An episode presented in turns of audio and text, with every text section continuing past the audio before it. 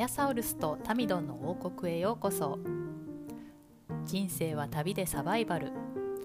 この王国の住人であり旅人である2人が日常の雑感をつれづれなるままにのんびりと語るゆるい系ポッドキャスト。今日も日本とニュージーランドから取り留めのない話題をお届けしたいと思います。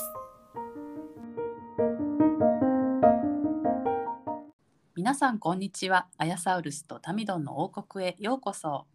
こんにちは。ニュージーランドからアヤサウルスをお届けしております。はい。タミドンは大阪からお届けしております。私ですね。ちょっと昨日は日曜なんですけど日曜だったんですけど仕事してまして。はい。私ちょっとあの切手屋さんで働いてるんですよ。なんかあまりにもちょっと少ない業種なんで言ったらすごい見バレしそうで今まで言ってなかったんですけど。多分あんまり誰もタミドンの興味ないか。興味ないと思います。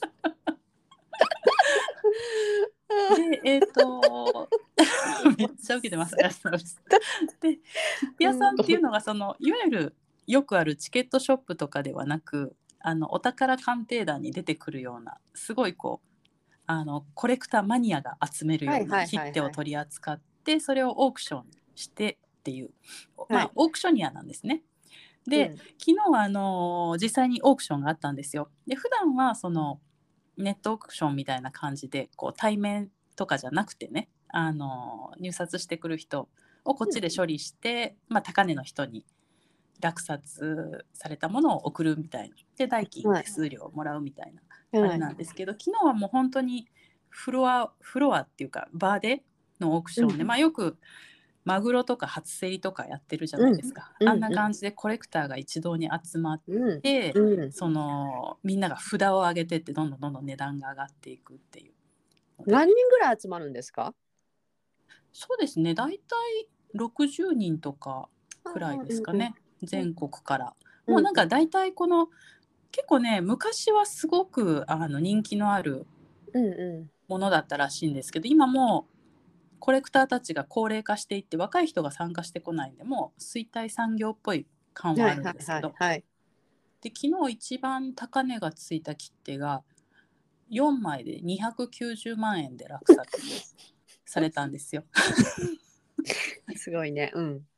でその切手っていうのがあの不発行切手って言って不発行っていうのは発行されなかった切手。うん。で、うんあの昭和天皇が皇太子の時代にあの婚約ごこご成婚か結婚するっていう時に発行される予定だった切手なんですけどあの関東大震災でしたっけ？あれで印刷所ごと全部燃え落ちちゃってうん。であの発行予定だったものが中止になったんではい。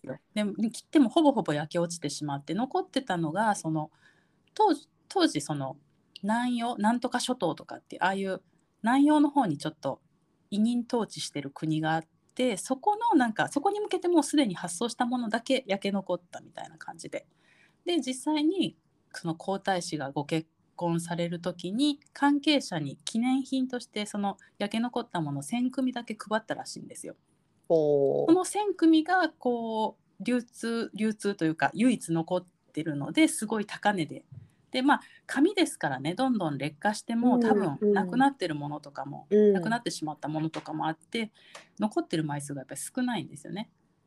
で実際発行もされてないから一般には出回ってないしっていうんでで割とそれが出てくるとあのすごい高値で取引されることが多くてたまたまそれが昨日あってちょっと熱いオークションになりましたっていうお話です。会場も盛り上がりそうですね。本当。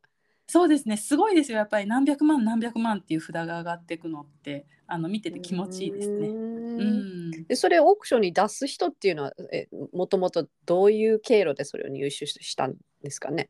多分大元の大元はその記念品でいただいた人がもう高齢で亡くなってその,、あはいその子供が、まあ、処価値を知ってたら持ってるけどそんなに価値を知らずにこう、うんあのなんていうのかな処分したりとか誰かにあげたりとかそういう経路でどんどんどんどん回ってるんでしょうねきっと。へえ。うんでそれ実際うそういう切手をあのなんですかそのオークションの場にあの持っていくんですか？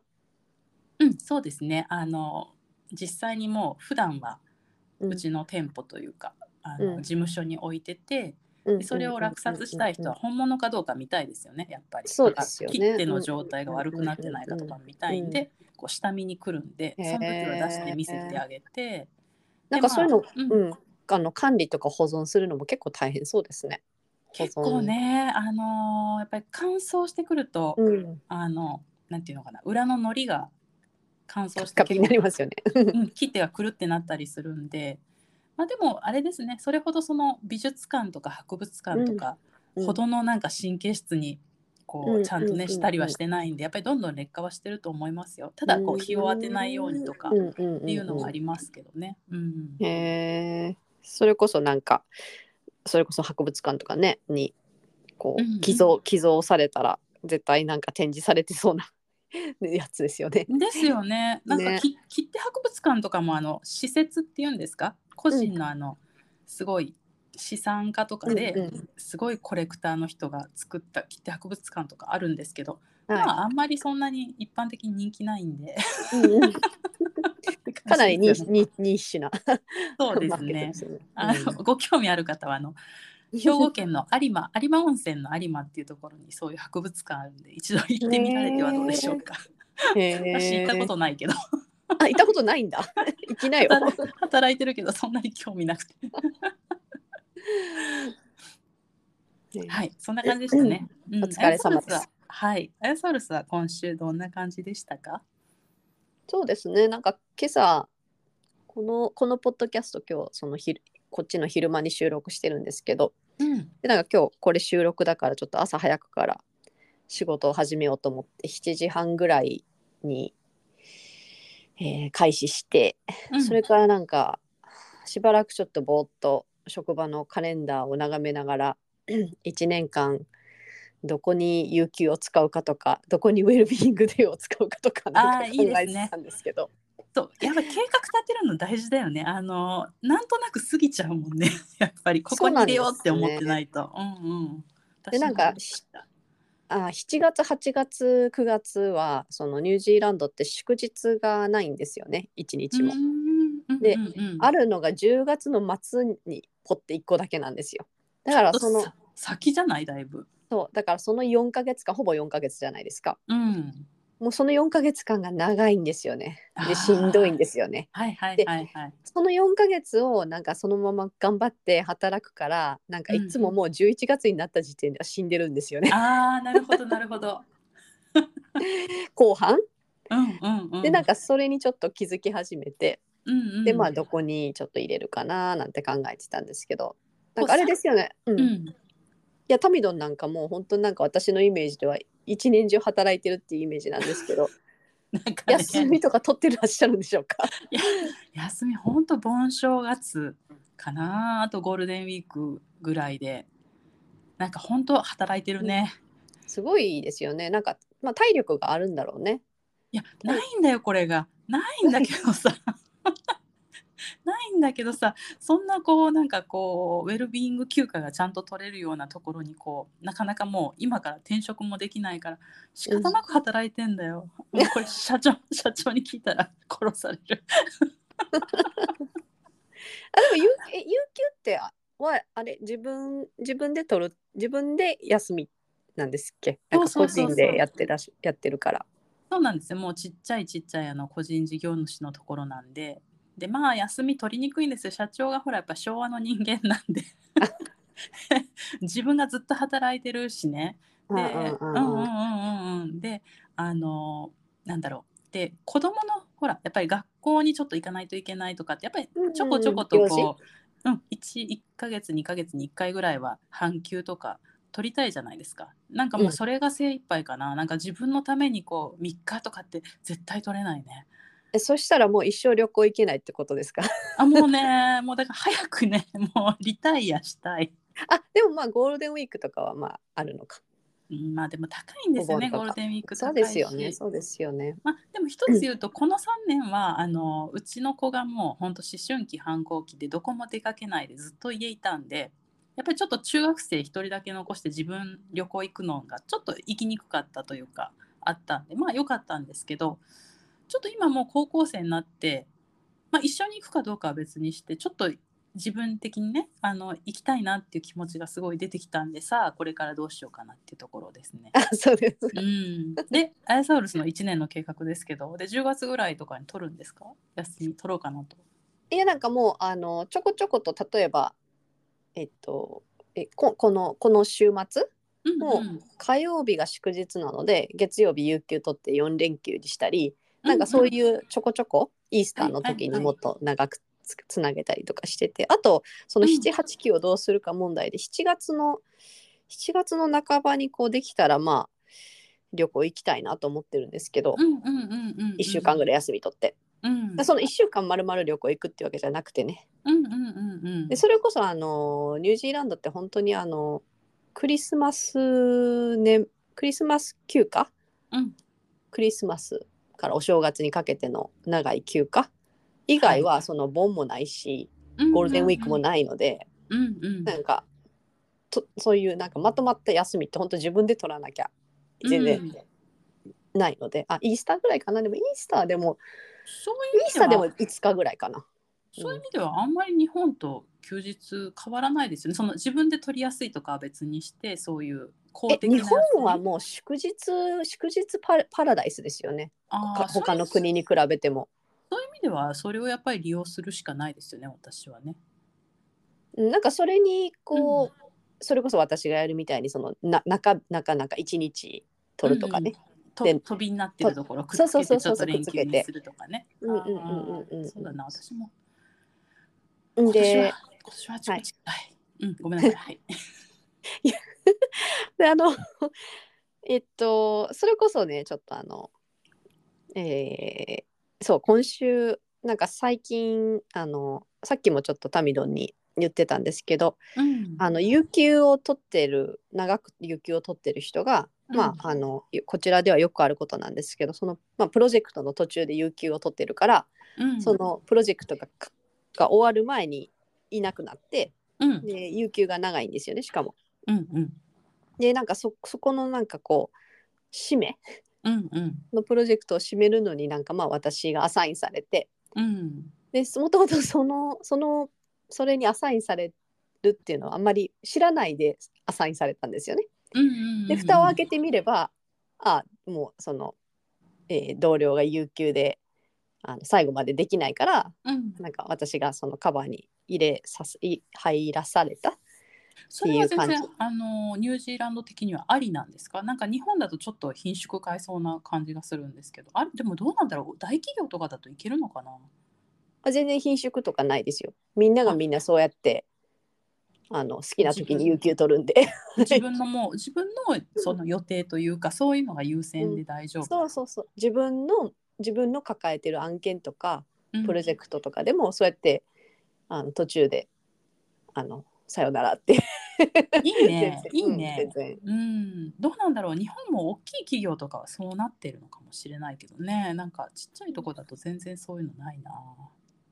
でなんかまあそういう感じでこう引き引き受けてでもまあうん。引き継ぎとかも別に何もないわけですよね。うん。し知ら すごいね。うん、知らないままになんかあの。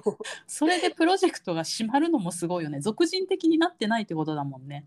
そうなんですよだからねみんながこうパッて言われても即戦力になる人しか使ってないんですよ多分。ああ、なるほど。うん、でそんな一からなんか推し誰も何も教えてくれなくて。でなんかいきなりエンジニアリングの、エンジニアリングのコースのうんあのコースに携わらなきゃいけなくて。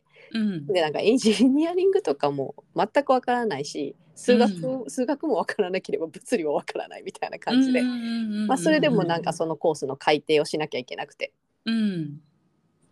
であのでちょっと今年私あのあのちょっとほら一昔前にこういう本が本だったかな？なんか出版されたと思うんですよ。なんかノーと言えるノーと言えない日本人？あなんか聞いたことある。じゃありますよね。なんか本でしたっけ、うんうんなんかありますよね。ありましたよね。なんかうん日本人ってノーって言えないっていう。うんうんうんうん。でもしかしたらなんか私ほとんどそのノーって言えるんですけどうん。なんかさっきタミドンがちょっと言ってたみたいになんか社長が昭和でなんかあの会社に行かなきゃいけないんですよねってさっき言ってた？うん。みたいな、うん。そういうなんかこうノーって言えないっていうのあそれちょっとノーって言えないっていうのとまたごめんなさい違うのかもしれないけどなんかうんうんノーって言えない部分っていうのがまだ自分のどこかに残っているなと思ってあそうなんだこれはこれは嫌だなと思って。ななんでかっていうと そのえっとあのその日いつだったかな？先週そういきなりこうそのそのプロジェクトのリーダーうん。をやってる子がブラジル人の同僚でうん。でそのブラジル人の女の子があの私がそのえっといつも、えー予約して行ってるアクアフィットネスアクアビクスプールに行ってるんですけど、あの仕事の時間帯の中でねうんうん。仕事の時間帯とかその就労就労時間の中でっていうかなんていうんですか？就労内でやってるっていうわけじゃないんだけどそのわかります？朝の朝の8時半から10時ぐらいまであの、うん。行ってやってるんですよ。うんうん。まあ仕事の中ちょっと中抜けていってるってことそうですそうですそうです、ねんんんそうそう。ででなんかそれで8時ぐらいにそのブラジル人の女の子からなんか今すぐ見てほしいものがあるって言われたんですよ。うん。でちょっとなんか急を要するみたいな。うん。それでなんか今までの私だったらなんかそういうふうにリーダーに急を要するからみたいなこと言われたらうん。なんかそのまあアクアフィットネスって大した用事じゃないですじゃないですか。でまあ優先順位的には仕事よりは下になっちゃうかなっていう気はしますよね。そうですね。なんかあの、うんまだほら前々から予約してた歯医者とかだったらわかるけど、はいはいはいはい、はい。美容院とかね、うんうんうんアクアビクスは別に行っても行かなくてもなんかヨガのヨガのレッスンみたいな感じなんで。うんうんで前だったら多分あーなんかあーなんか予約してるなんかい行きたいけどまあしょうがないなみたいな感じで多分そっちを優先してたと思うんですけど。うん。いやもうやめようと思って。うんうん。でなんか、あのでその なんでかっていうとそのブラジル人の女の子はこれもまたそのリーダーはねこのプロジェクトの。うん。ブラジルに今一時帰国していて、はいはいはいはい、でブラジルから仕事をしてるんですよね。うんうんうん。でブラジルから仕事をしてるからうん。なんかあのコースをあのオンラインで全部提供してるんですけど生徒さんに。うんうんでなんかそのオンラインのプラットフォームになんかアクセスできないんですよ彼女。ブラジルだからでそれ私のせいちゃうよなってまず思ったんですよ。どうなんリーダーやのにその環境で仕事してるっていうのはそれもありなんですよ。もうそれやったらアクアビクスもありでしょ。そうでまずまずよく考えたらなんか彼女ブラジルにいるっていうのは別に私のせいじゃないっていうのをまず思って。うんうん。でなんかそれからなんか急を要するっていうけどなんかえっと私がこう あのいえー2時間ぐらい後だったら見てもいいけどって言ったのね返事して、うんうん。うん。そしたら「あじゃあだったらあのちょっと他の人にあのもしうん。うん手すきの人がいるかどうか聞いてみる」って言うから「じゃあそうして」って言って、うんうんで結局そうなったんだけど多分彼女にしてみれば、ブラジル時間で働いてるから、うんなんかそのニュージーランド時間で働いてる同僚の誰かが、まあうん私がねあのオンラインになるまで多分あのすごい あのあのなんていうんですかいイライラというか なんかモヤモヤしながら待ってたと思うんですよ。うんうん、で一番最初につながったのがアヤサウルスだったと。まあ私がプロジェクトをやってるからねその有給取ってる子の代わりに。うん。であ私結構はあの始業時間早いんで、うん、でなんかあオンラインになったと思ってそうやんね。連絡してたと思うんですけ絶ど そうそうそう。それでなんかもう知るかと思って。で結局なんかアクアビクスに行ったんですよ。うんうんうん。で帰ってきて。でまあそれはそれでよくて、まあ、その後もいろいろと。えっとなんかでもその、うん。そこでさワンクッションさ彼女がブラジルにいるのは私のせいじゃないしとか考える時点でまだでもちょっとこの昔の思考から抜けてないというかな。わかる？なんか、うんもうそういうことも考えずにあ今できませんってパッて言えるようになるのが理想じゃない？なんか。そうですね。ねなりたいよね、まあ私もな,、ね。なれないけど。そうそうでもさなんかやっぱりさ自分のさ自分が単にさなんかヨガに行きたいとか。でしかもうんまあ、しまあちょっと中抜けていきたい。うんでなんかリーダーに頼まれて休養があるって言われた時に断れるかなんですよ。うんうんわかるわかる。めっちゃ断りにくい。絶対なんか断らない人の方が日本人は大半だと思うんですけど、うん。でももうなんか なんかでももうそういう自分を卒業したいよね。そういう気持ちもすごいわかる。そうなんですよ。で私もう卒業しようと思ったんですよね。うんうんうん。えなんかなんでかっていうと宣言してるうん。なんでかっていうと自分のウェルビーイングの方が大事だから。そう。本当そうよ。もうもうだって人生も折り返し地点過ぎたぐらいですからね。もういつまで人に気を使ってあれしてるんだっていう感じですそうなんですよ。もう自分中心で、もうぜひぜひあうん。の仕事もやっていこうっていうのが、まああ当たり前だけどその強調してはやっていくけれども。うんうんうんわかりますわかります、うん。その範囲内でね。そうちょっとあの年末また聞きますね。その意気込みといいますか。あの自分のウェルビーイング中心に今年は過ごせましたかっていうのをちょっと覚えててあのはい。成果聞きたいなと思います。はい、なんかこうはい線引きをしようと思って。ええはいええ。えでえ楽しみにしてます。頑張ってください。はいあはい。とすいません、あのもう一個ねあの話,、し話そうと思ってたことがあって。あのうん、ガーデニングをしてもらったんですよ。ああゲイガーデナーのやつですか？そうなんですそうなんですよ。うんうんうん。あの結で局どのどういどの辺までやってもらったんですか？なんかあの、うん。大掛かりにこう植え替えとかまでやってもらったそうなんですよ。でなんか私なんかすごいガーデニングを舐めてて。うんうんうんうん。んでなんかこ私も舐めてるかも。うん。う、うん、雨 雨の中2人でやってきてうん、で2人とも結局なんか9時間ずーっとやってました。えー、すごいね。うん、もうずーっと。雨の中。間お食事とか取りながら。うんうんうん。まあちょこちょこね、うんそれでもそれでもそれだけかかって。でまうん。あすごい綺麗になって。でああなんかそうなんだ。うん。すごい良かったですねやっぱり。なんかおなんかお手入れもしやすくなった感じですか？そうですね。あでなんかうん一旦綺麗になるとまたなんかこうアイデアが生まれるというかなんなんていうんですか？ああの一旦綺麗になるとあここをもうちょっと普段からこうしとけばなんか維持できるなとか。ああいいね。すごく良さそう。うんうんなんかここにもうちょっとそのあ結局そのメンテナンスがひをなるべくこう軽くするためにあのグラウンドカバーって言ってあうんうんうんうん。のマットみたいな？なんかこう、うんマットじゃないんだけど。あマットあじゃないんだけど。れですか？あの雑草が生えてこないようにするやつですか？そういうのとはまだ違うのかな？あそういうなんか木片のああいうウッドチップじゃなくてあの本当に植物なんですけど、その植物でグラウンドカバーっていう植物の種類が何個かあって要要はなんか平べったい平べったくこう放っておいてもバーってはなんていうの？生えてうん。雑草が出てこないようにうんうんうんうんうん。広がっていく植物なんですよね。うんうんうんうん。なんかそういうのをなんかいくつか植えてもらったりとかしてあの、うん。空いてるスペースに。うん。それでこうなんかそれをそうやってもらうことでなんていうか、うん、いいなと思ってこうこれからもこうしようかな、ああしようかなっていうちょっと気持ちが、うん、なんかこうなんとか維持したいなっていう気持ちになって。あれですねもう自分で手に負えなくなったら一旦ちょっとプロに入ってもらうってすごいやっぱいいアイデアですね。そうですね。うん。なんかもうめっちゃ侮ってたわって思って。なんか私の娘で2人でそれはなんかもう20分でギブギブするよなと思って。ああそうですよね。プロが2人で9時間ですもんね。そうなんですよ。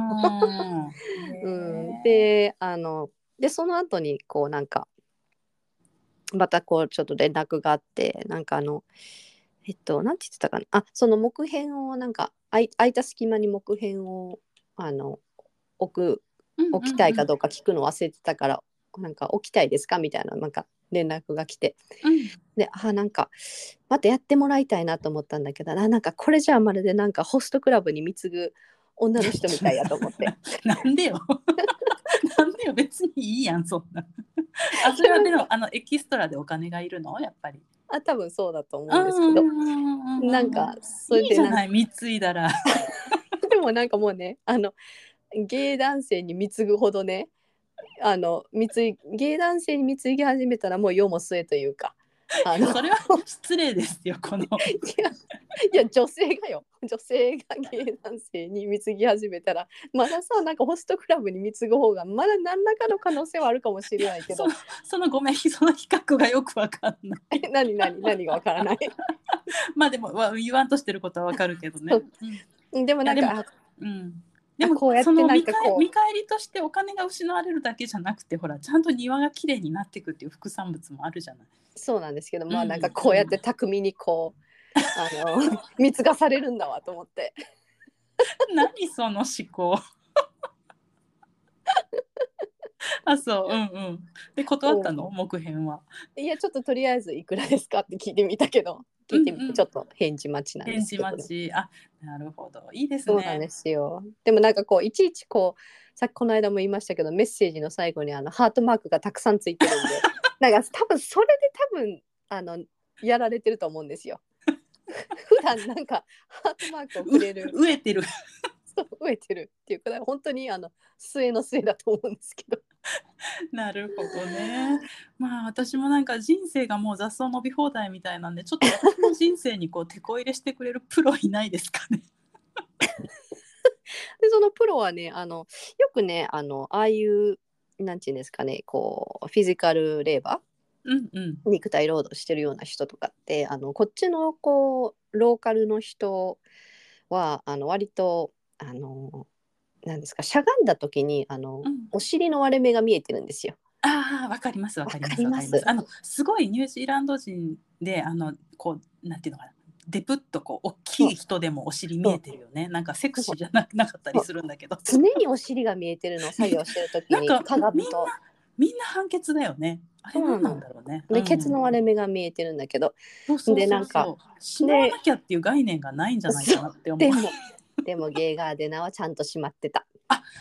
意識高い。意識高いでむすで思わず思わず娘にうん「あっ!」つって「あパックラックがないよ」って言ったら娘が「私も気づいてた」って言って。二人でそのバッドクラックがちゃんとカバーされてることに盛り上がったんですよね。それ下の娘ちゃん？あ上のこと。上 超楽しそママも気づいた？とか言ってて、うん、気づいたとか言って。あ、なんかちゃんとね、あの、あん下着か、う。パンツか、なんかわからない、シャツかわからないけど、ちゃんと、ちゃんとカバーしてるのね。カバーされてました。ああ、ほんと。へえ意識高いわ。私その場にいたかったな。すっごい楽しそう。そういう盛り上がり大好き。でした。はい。なるほど。ありがとうございます。はい。はい。じゃあちょっと移ってあのこあの今週のもやりコーナーに行きたいと思います。はい。あ、はいもうやってる、そうですね。もうこれもかもちょっとサクッと。うんあの、もうやってる。いやなんかあのやっぱりあの娘がもうすぐ大学に入るのでオークランドに行くのでなんか、うんあのやっぱりいろいろと出費があるなというのにちょっとはいはい聞きましたね。もうやってるっていうかあれなんですけどなんかこういるって分かってても実際にこうお金が出てくとちょっとやっぱりしんどいなって思いますよね。はい。でなんか、うん。タミドンがそのえっとその年間のその予算をこ組んだっていう話ですう、か、はい、組んだって話で、でなんかこうこんだけは美容美容代にこんだけは洋服代にみたいな感じでこう、大体こう予算を出し出したっていう話を聞いてなんかちょっと先週も最後に言ったんですけど、私もそれをちょっと真似してで今年はこれにこんだけ旅旅行にこれだけとかそれこそガーデニングにこんだけみたいな感じでうんこうスプレッドシートを作っては眺めて、うん。なんかあの全然でもこうとりあえずあの3月ぐらいまではそのなんていうの？そういうのに使えるお金？うんうんうんうん。がなさそうだなって。いやなんかなんなんでこんななんか何もこう買えなさそうなんだろうと思ったらあそっかと思ってやっぱりその来月そのオークランドに行く娘のうん。準備のうん資金だけで結構、なんかそれ入れてなかったんですよ。あなるほどね、うんうん、一番大きいやつなのに。それがなんか全然抜けてて。うんうんうんうん。多分あれじゃない。作った時はあの自分のためのバジェットを組んだからそうなんですよ。ね？まさうんにそうなの、自分のため、ほんといいこと言う。そう自分のためのバジェットっていうのはまず家族の出費があってその残りみたいなところがあるからどうしてもそうなるよね。そうなんですよ。でなんか、うううんまああの前もちょっと言いましたけど、まあ、新しいパソコンだとかなんか、ちょっと眼鏡をかけなきゃいけないかもしれないから眼鏡がいるとかまあ眼鏡ってあのうん日本みたいに安くないんですよね、こっちで買おうと思ったらすぐにうね。500うんドル、600ドルとかするんで高いですね。でなんかとかなんかやっぱりその大学の寮に入るので寮に入るその最初のなんていうんですかあの保証敷金礼金みたいそうなんかそうちょっとそういうみたい、うん。そういうちょっと保証金みたいな。うんんんん。そうそうそうなんかデポジット？セキュリティデポジットとかなんかそういうのとか、でなんかちょこちょこね。でやっぱりそのフライトのチケットはもう払ってるけれども、あそういえばホテルも2泊するなとか。そうよね。交通費？交通費、うんうん。そのあのフライトは買ってるけれどもそこのオークランドでの移動移動のお金とか、やっぱりちょこちょこちょこちょこいるよね。そうなんかるわかる。うん。でまあ娘もそのバイトで結構貯金してたんで、うん。なんかこう払えるところはちょこちょこ払ってくれてるんですけど、うんうん。でなんかそのでも今こうフライトの航空券が安い時期だからなんかその、うん。えっとこっちでいうところの冬そっちの夏7月あたりに一うんうん。回その楽器の休みがあるんですよ。うん。だその時に一回こうあの帰ってきたい。うんうんで、あじゃあそのチケットを今抑えなきゃとかね。うんうんなん。かうんうんそしたらもうあのいる帰ってくるのは先だけどもうそうなの。お金が出てくるのは今だもんね。そうなんですよね。うんうんうんうんそんなんでねなんかちょっとあのスプレッドシート作ってなんか結構、ん。毎日のようにこう見てて、うん。うん、なんかただ見てなんか欲しいな やりたいなと思うだけでなんか何も全進まない。然何も進まないみたいな。なぜなら予算がないからってそうそうなんですよ。あれとか 私なんかバジェットシートじゃなくてさあのん。自分のウィッシュリストみたいになっちゃって。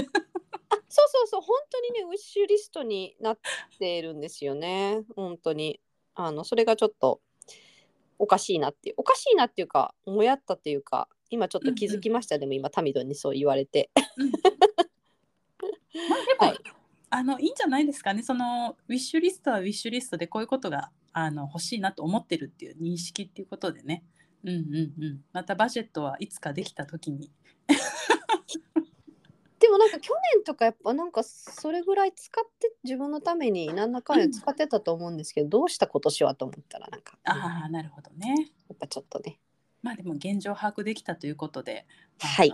はい。頑張っていきましょう。はい。ではちょっとあの今週のテーマに移りたいと思います。今週のテーマねちょっとあの卵子凍結あの卵子ですねを凍結して保存するっていうお話をしたいと思うんですけどもなんか先日東京都があの39歳までの女性でその将来の妊娠のために卵子を凍結したいっていう人に補助金を出しますよっていうニュースが流れたんですよ。でうん。一応そのあのがんとか病気でその卵子を温存するとか、そういう以外のことそういう病的な理由以外のことで、あの政府が、政府というか地方自治体とかが補助金出しますよっていうのは全国初っていうことだったんですよ。でまあちょっとそのニュースに関連していろいろ調べたんでそのお話をできたらなと思うんですけれども。はいなんかもうすでにねあの妊活とかで苦労されてたりとかあの、うんご自分がすごい興味あってねあの今仕事が忙しいけど将来子供欲しいなっていうんで調べてる方とかは詳しいと思うんですけど、まあ、私もそうだったんですけど、まあ、それほど関係しない人っていうのはもうあのあんまりあのそんなに詳しく調べてないと思うんであのちょっとそういう人にこういうこともありますよっていうのがお話できたらなと思います。はいで一応そのあの目的東京都の目的としては、まあ、将来出身あ妊娠出産を望んでるけどすぐには環境が整わな整わな整わない女性を支援する目的でで一応少子化対策の一つって位置づけてはいはいはい。されてるんですよね。でまあ、あの国としては国とか地方自治体としては少子化対策。で、まあ、女性にとってはその今ちょっと産めないけど将来産みたいっていう、まあ、そこのメリットが合致したらいいよねっていう話でで大体その補助金っていうのは最大30万円なんですよ。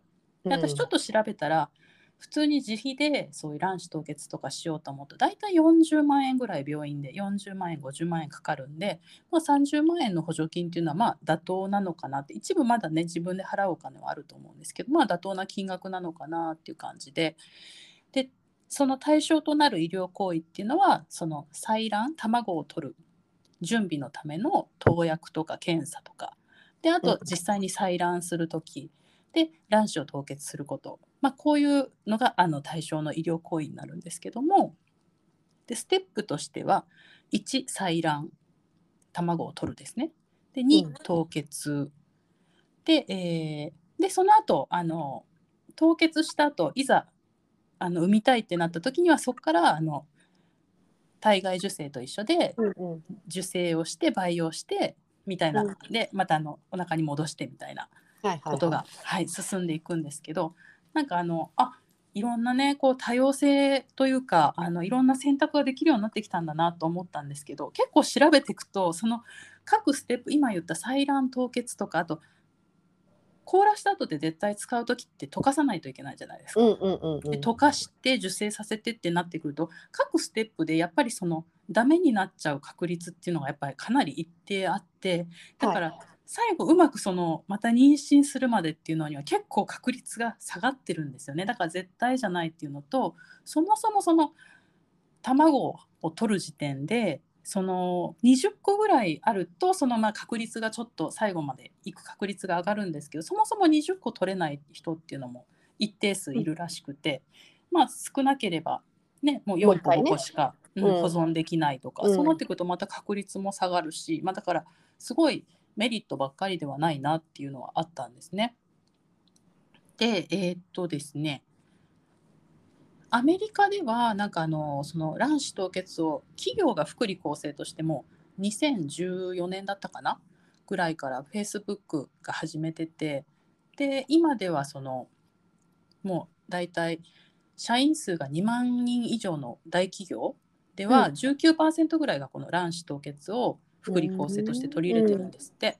だから日本どうなんだろうと思って調べたら、まあ割とこう IT 系とかの企業とか、メルカリとかサイバーエージェントとか、はいはい。あと最近では結構日系の企業ジャパネットとかセガサミーとかパナソニックとかそういうところもあの取り入れ始めてて、まあ、そんなメジャーではないけどちょっと認知が広がってきたかなっていう感じなんですね。うーん。で、えっとうん。でそのあ最初の話に戻って東京都のその卵子凍結のはい助成金の説明会には、結構2,000人を超える人があの説明会に応募があったらしくって、まあ、実際それからどれぐらいのパーセンテージ進んだのかわかんないんですけど割とやっぱり興味ある人はあの一定数いるんだなと思って。そう。ただねこう自分がそのそれぐらいの年齢でそういう立場だったらどうするかなってちょっと考えてみたんですよ。うん。なんか私だったらもうなんか適齢期過ぎて埋めなかったら埋めないでいっかなみたいな感じでやり過ごしちゃうかなっていう気はした、やっぱり大変じゃないですか説明会って何回も検査に病院に通ってとかって。そこまでしてそう子供が欲しいってあのうん思う思わないかもなとか思いながら見てたんですけどね。うんうん。なんか結構あのちょっとニュージーランドでの調べたらなんか、うん。ニュージーランドはもっとなんかもう、えー、1万ドル以上ぐらいするみたいで、1万ドルっていうとこっちで言うとまあ、だいたい100万ぐらい。20万。そうですね。うんうんうん。うんって近くするみたいで。でなんかそれこそねあのさっきあのタミノンが言ってましたけど私ちょっとこうなんか NHK の今年いや今年2023年のうん。あのニュースにちょっと読んでたんですけどうん。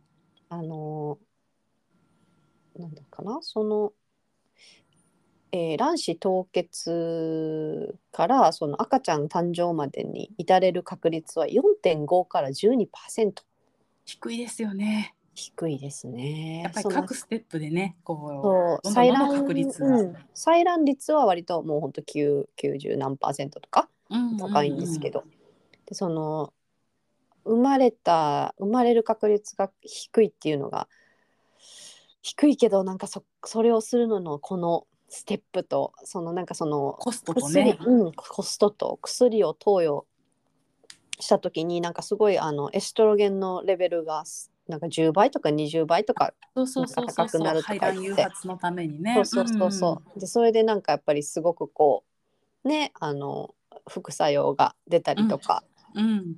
そういうのを考えるとうーんって思いますけどでももうなんていうんかうん。選択肢がねあの増えるって意味でそれを選択するかどうかは別にしてすごくいいと思うんですよ。そうですそうですね。ただ、うんやっぱり自分がどうするかなとか自分の子供に進めるかなって考えた時にやっぱりこううんうんうんうん確率とかリスクとかコスト考えるとうーんそこまでしてどうかなってやっぱりまだ思っちゃうかなっていうのはありますよね。はいはいうんであとなんかちょっとあの面白いなって思ったのがあとその、そういうその卵子凍結してでまあパートナーができてそのパートナーのさんのあの精子を使うとかだったらうんうん。あれなんですけど、でもあの精子バンクうん。からそのドナーのあの精子を使ってっていうケースもあるわけですよね。うんうんうん。でなんかその日本のあの精子バンクっていうのはなんかこう結構日本らしくてあのその精子提供でその生まれたことを子供に秘密にし続ける方が子供にとっていいみたいな、そういうんううんうん。考えが社会にまだあるまだまだあるみたいで。はいはい。でなんか日本のその、えーバンク？うん。精子バンクではその身元を開示するっていうことがまあないみたいで。うんうんうん。それでなんかその海外の精子バンクを使う女性うんもいてるみたいなんですよね。うでかなんだ。うんうんうん。でニュージーランドの場合はなんか逆にあのえっと逆にそのあまああのイギリスちょっとこれイギリスドイツニュージーランドとかオーストラリアなどの国では、その逆にあの子供がその自分の、えーバース？うん。出出時っていうの？バース、を自知る分の、うん、うん。出自分のルーツをね、なんかし知る権利っていうのが保障されていて。うんうんうんうん。で、まあ、ニュージーランドの場合でもその氏名生年月日住所民族病歴提供理由ななどの、うん。あのー情報をその子供が18歳になった時に、あのーなんていうの？し知りたいと希望すればうん。あのしであの分かるようなあの権利が保障されているので逆に言うとそういうのがそういうのを開示したくない人はあのどうなにならないでくださいっていうのがちゃんとはっきりあの、うんうんうんうん。書いてありましたね。うんうんうんうん。なるほうんどなるほどうんうん。うんその辺もすごい大きく違いますね。そうですね。うん。なんかなんかそのうん。選択が増えるっていう意味では特にこう女性側が主導であの自分が産む産まないとかうん、決める選択がこう一つでも増えるのはすごくいいかなっていうのは思ってて。でなんかちょっとまあこれに関連してじゃないんですけどそのねあの妊娠出産の多様性っていうのであのイーロン・マスクって10人子供いるの知ってます？でこの10人っていうのはあのお母さんもそれぞれ違って、うん。でみんな体外受精であのうん妊娠出産されてるんですよ。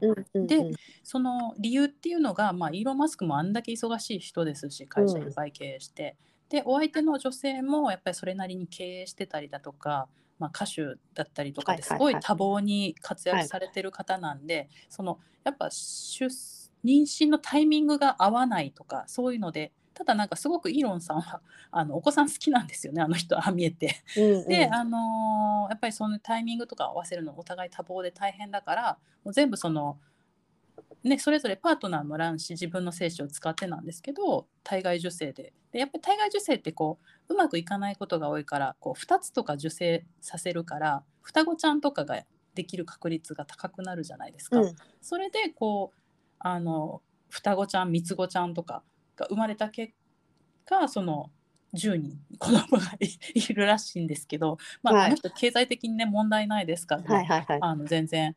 皆さんそれでお母さんも子供さんもあの多分すごく幸せにやってるんで。どうなんでしょう？でもなんかでも。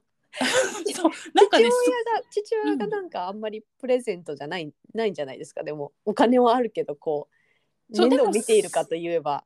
あでもなんかそれで OK なお母さんなんでしょうみんな多分ね。それはもう同意のあ上で子供も子幸せって言ったので子供にまあ、とってどそれはまあうなのかな。それぞれの価値観というはか まあ、なんかもうもうあの人倫理とかそういうものを超えた存在ですよね。だからまあありなのかなって思ったんですけどうん。なんかすごい近未来的だなと思ってこの卵子凍結もそうなんですけど。近未来的。な。んか私それこそなんかあのえーこれももう何年前なのかな？10うん15年ぐらい前にもうなんかヨーロッパでいに住んでた時になんか自分の同僚があのゲイの男性ででなんかパートナーがいるっていう話は聞いててうん。でなんかその人となんか喋ってる時にある日なんか「あなんかあの僕に赤ちゃんが生まれたんだよ」って言われたのね。でまずなんか15年前だってなんかそのサロゲートとかそういうのもあんまり知らなくてうんうん。なんか「え？っ?」て「えどうやって?」みたいな感じでなんかすごいうんうんうん。頭の中なんかあなんかハテナがハテナがいっぱいついたんですよね、その時に。はいはいはいはいはい。でももうその当時でもあのあのそういうそういうなんていうの先進国はあの、なんていうんですかねそういう代理出産で、うん。あのパートナーとあの、うん。子供を出なんていうのももらうっていうか子供を授かるうんうんことができてたんだなっていうのが、もうすでに、あの未来的でしたね。そうですよね。こう、うん。日本はだいたい10年から20年遅れてそれについていく感じなんでこれからまたもっと変わっていくのかなと思うんですけれども。うん。はい、はい。なんかねそうそうそう。まあでもあのこう本当いろんな選択肢が増えて女性が自分でこう選択していくっていうのはすごくあのいいなと思って、まあ、それを利用するかどうかとかあのそれぞれの個個人の、ね、価値観とかは別にして、うん、そう思った一件でした。でもなんかあのけ結局はこの何ですかね私その娘たちとも昨日なんかさ3人でずっと話してたんですけど、うんうんうんなんかやっぱり女性の負担って多い大きいですよね。そうですねやっぱりどうしてもそこは、もううん、あの思いますね。この子宮凍結にしろ、うん、うんなんか子宮凍結しない卵子ね。そう間違えました。うんでなんかあの男性はまあそのいわゆる出産の適齢期もなければうん本当本当。まあまあねあの自分が子供を持ちたいと思ったらその子供を授かってくれるパートナーを探さなきゃいけないっていう使命はああれどうん。でも言言ったらそのなんか肉体的なねその副作用の負担とかそういうのはもう全然比べ物にならないないですよね。しそれこそイーロン・マスクみたいにいくつになっても、なんかお金となんかステータスとかで、まあうん、あればねなんかそう50ない歳でも人が大半いたから。うん、50歳になってもなんかそのあの20代のねあの女性と女性をパートナーに持って、あの子供を産んでもらうとかそういうなんか選択肢はあるじゃないですか。うんうんうんうん。やっなんかやっぱり本当になんかこのプロセスだけにしろなんかあの子供たちともそのあの低用量ピルをひ一つにしろうんなんかね自分がひ否認しないためになんか日本はまだまだちょっとコンドームが普及してると思うんですけどまあコンドームって当てにならないじゃないですか。だからなのであのこっちの子ってやっぱりピルをほとんどみんな飲んでるんですけどうんなんかそれ一つにすろしろなんかあの副作用があるじゃないですか。うんそうね。うんうんうんあの気分のね浮き沈みがあったりだとか、うんそれこそさっき言ってた肌荒れとかね。ね、そうニキビが出てきたりとか、なんかいろいろあるのがなんかもう本当になんかなんでこんなに女性ばっかりみたいな。うんうんうんうん。でなんかあの上の子はなんかその子供うんを産んであのそういうなんか家族が欲しいってすごい思ってるんですけどもうなんかうん。下の子は、いやもうなんかもうじもうなんか出産して自分の体型が変わるとかもう考えられないみたいな感じで、なんかあのとかあのもう睡眠がなんか、ね、眠れなくなるとかも考えられないしみたいな感じで、うん。うんあ赤ちゃんのお世話っていうですね。はいはい、うんうん考えられないっていう感じで。なんかあのねなんていうのかなうんなんか見解も違った違うなっていうのはちょっとはいうん。って感じです。一つのテーマでねいろいろあの家族で話してみるのも面白いんじゃないかなと思います。はいはい、はい、皆さんもなんかあのこれに関して感想とかねあのちょっと私の価値観はこうですとかあったらお聞かせいただけたらなと思います。